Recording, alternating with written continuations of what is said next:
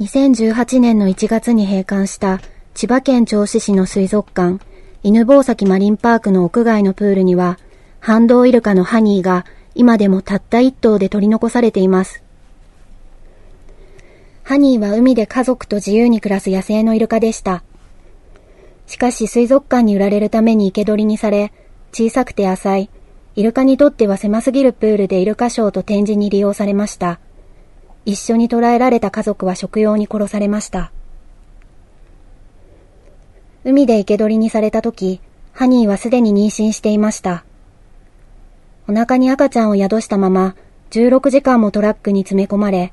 長距離の輸送を耐えたのです。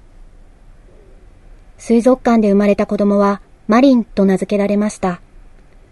しかし息子のマリンは、母親のハニーよりも先に死んでしまったのです。水族館で飼育される生き物の一生はとても短いことが多いです。犬吠埼マリンパークの他のイルカたちがすべて死んでしまった今、ハニーは無機質なプールで一人ぼっちです。群れという家族で暮らすイルカにとって、それは耐え難い孤独の毎日です。水族館、そしてイルカショーというビジネス、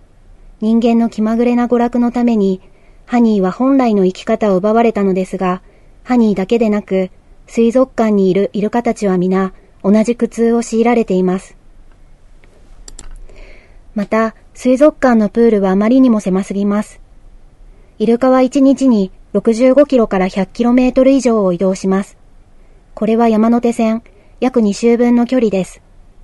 行動範囲は約100キロ平方メートル、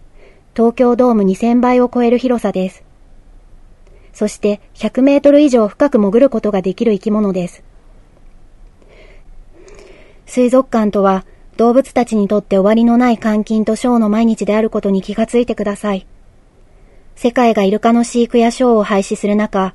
日本のあり方は動物の尊厳を無視した古い考え方にとらわれていると言えます。